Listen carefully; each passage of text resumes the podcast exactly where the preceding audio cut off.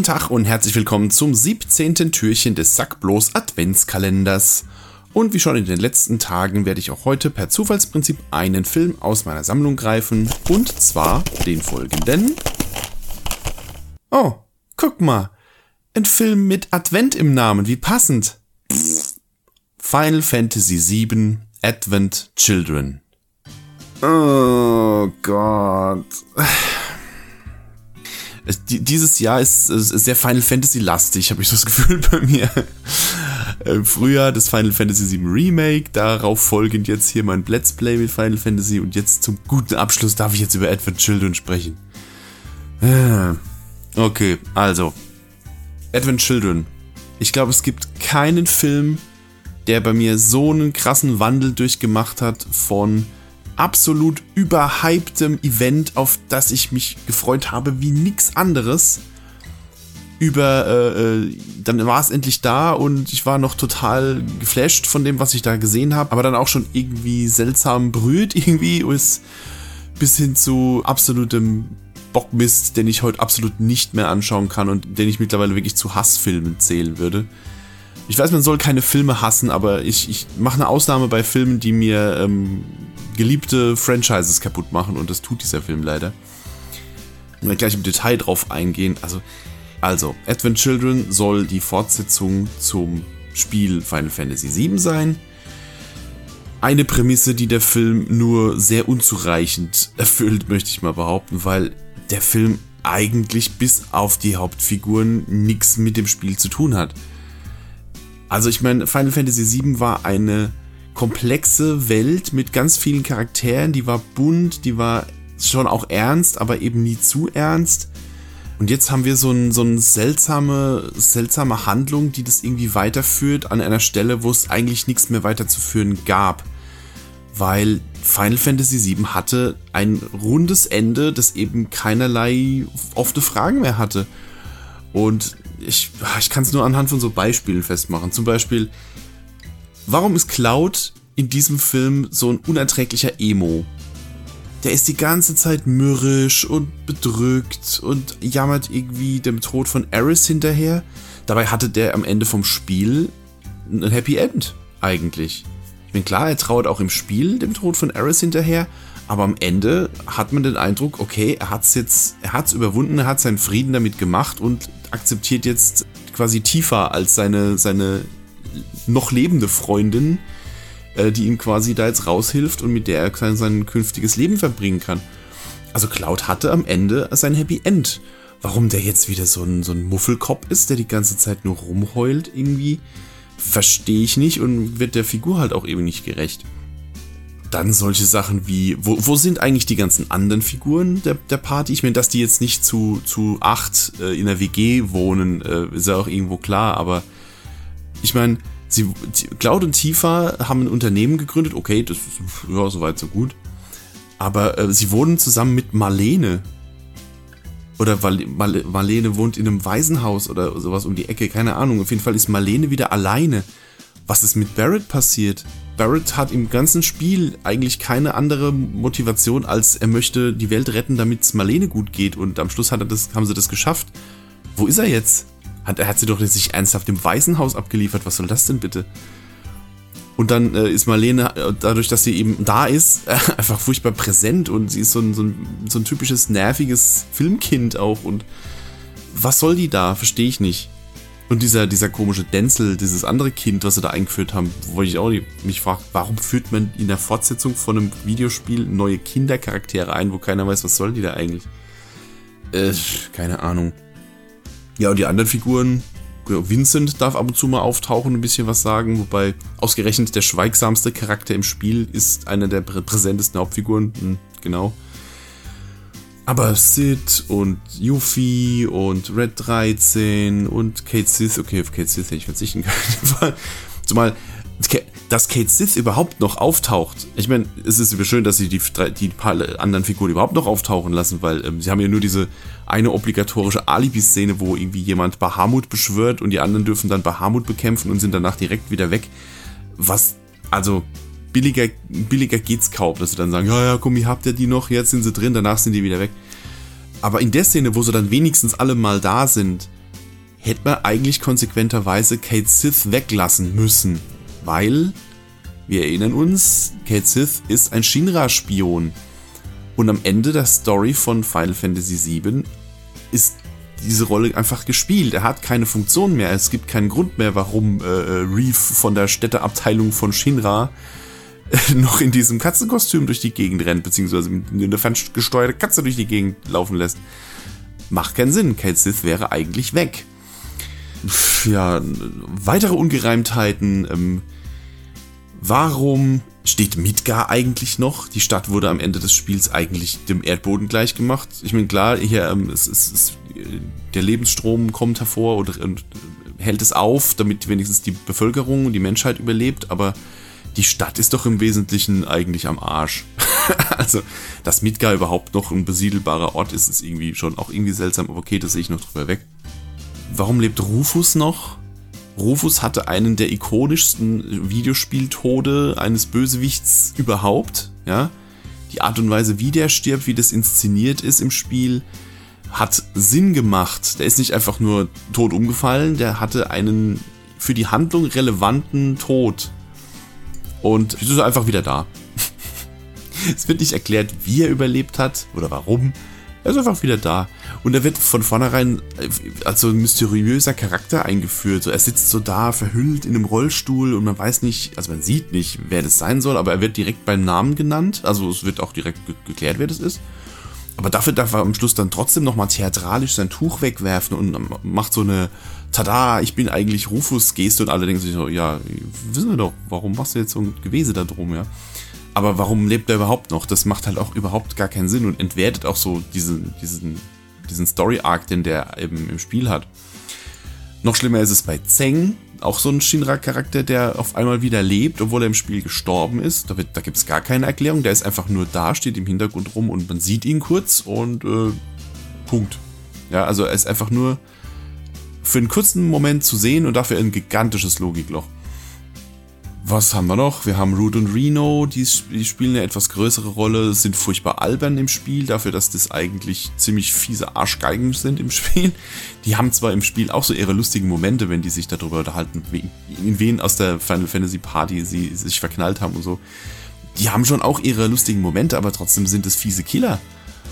Und in dem Film sind die halt einfach nur so, das sind so Clowns. Die machen alberne Sachen und also, ja, ich weiß, die, die Teenie Girls stehen auf Reno, aber es ist alles kein Grund, die nur weil die, nur weil die Fans diese Charaktere cool finden, die jetzt auf Biegen und Brechen wieder einzubauen. In dem Film taucht Sephiroth am Ende wieder auf. Der wurde in, mit großem Pomp und Gedöns wurde der im, am Ende von Final Fantasy VII besiegt. Warum ist der wieder da? Und auch noch mit so einer blöden Erklärung. Wir haben ja diese, diese drei Hansel da, diese drei Sephiroth-Klone oder was das darstellen soll, die sich nur dadurch unterscheiden, dass sie verschiedene Haare und verschiedene Waffen haben. Aber auch super platte Charaktere sind. Es wird kaum erklärt, wo die herkommen, was das soll. Und einer davon drückt sich am Ende eine komplette Kiste, inklusive Kiste wohlgemerkt, mit den Zellen von Jenova in die Brust und verwandelt sich dann in Sephiroth, inklusive Rüstung und Schwert.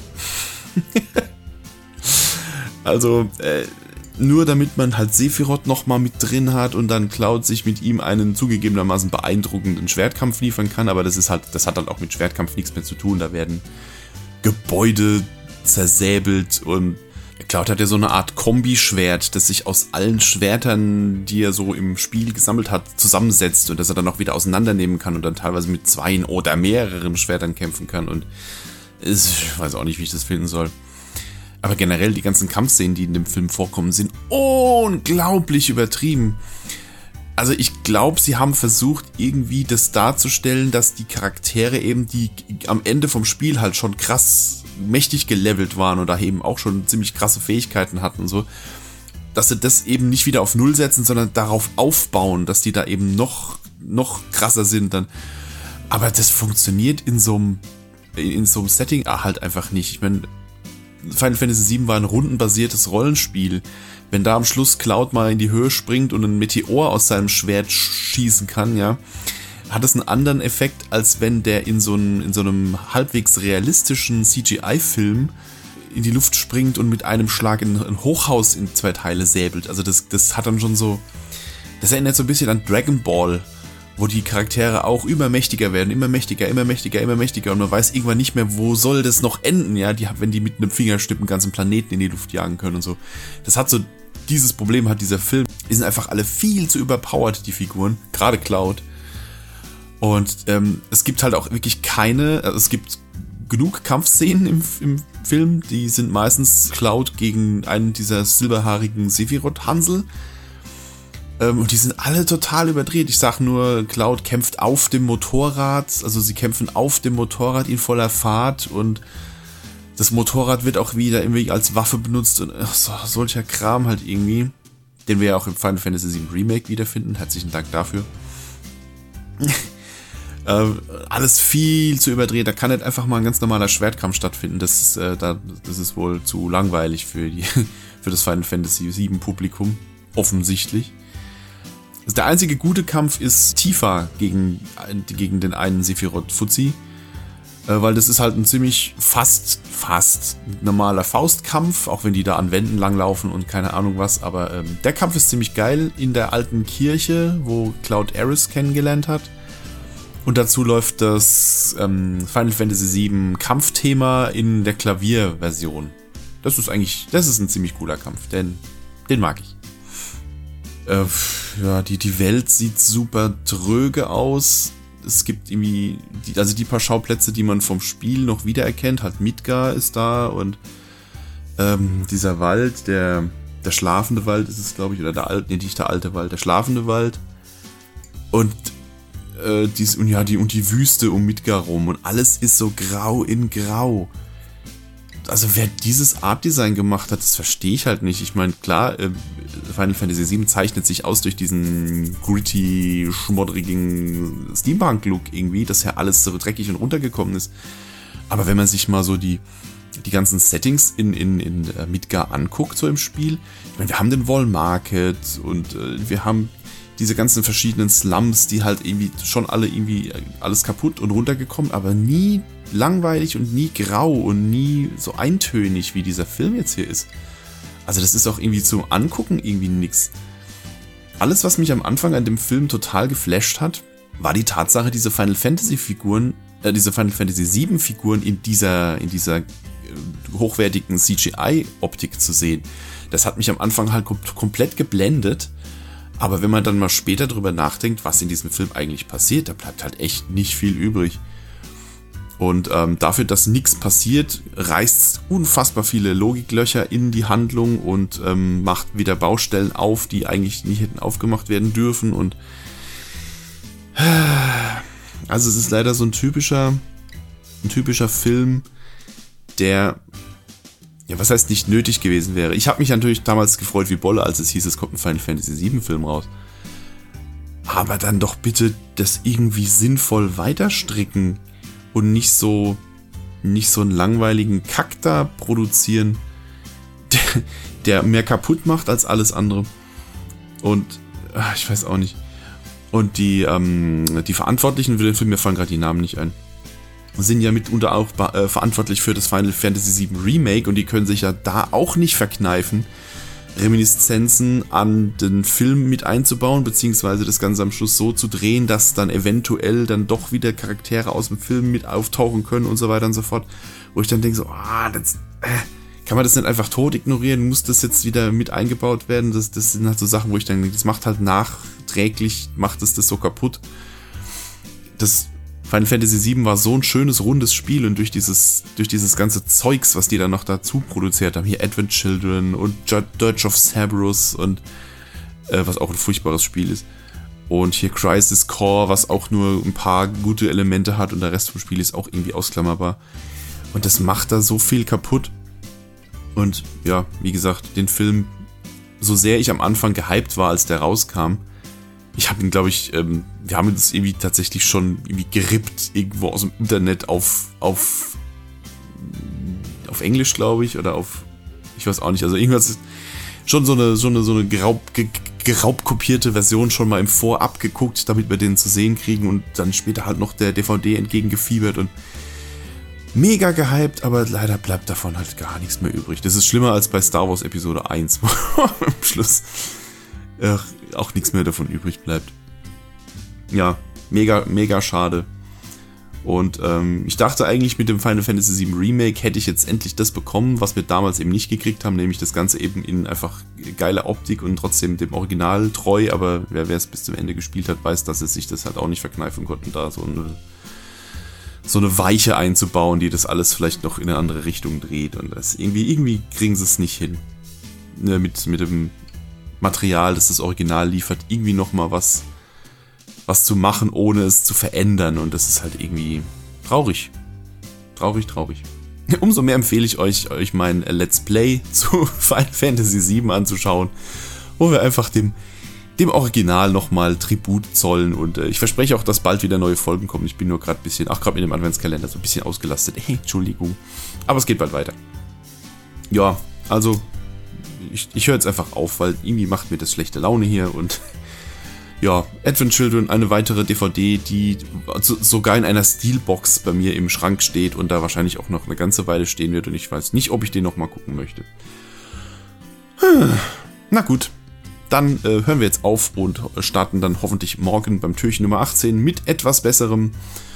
Und falls es euch dennoch gefallen hat, mein Gerante hier zu dem Film, dann äh, schaltet gerne wieder ein und drückt diverse Knöpfchen, die euer Wohlwollen zum Ausdruck bringen. Schaut gerne mal bei Patreon vorbei, da könnt ihr mich unterstützen, wenn ihr möchtet. Da könnt ihr ganz viele Artworks runterladen, die ich hier so rausgehauen habe über die, über die verschiedenen Folgen. Ihr könnt auch im T-Shirt-Shop vorbeischauen, den es seit kurzem gibt. Die liefern angeblich immer noch bis Weihnachten, falls ihr da noch was bestellen möchtet. Und ansonsten wünsche ich euch einen wunderschönen Abend, Mittag, Morgen, wann auch immer ihr euch das angehört habt. Und wir hören uns morgen im nächsten Türchen ich sage ho ho ho und bis dann dann.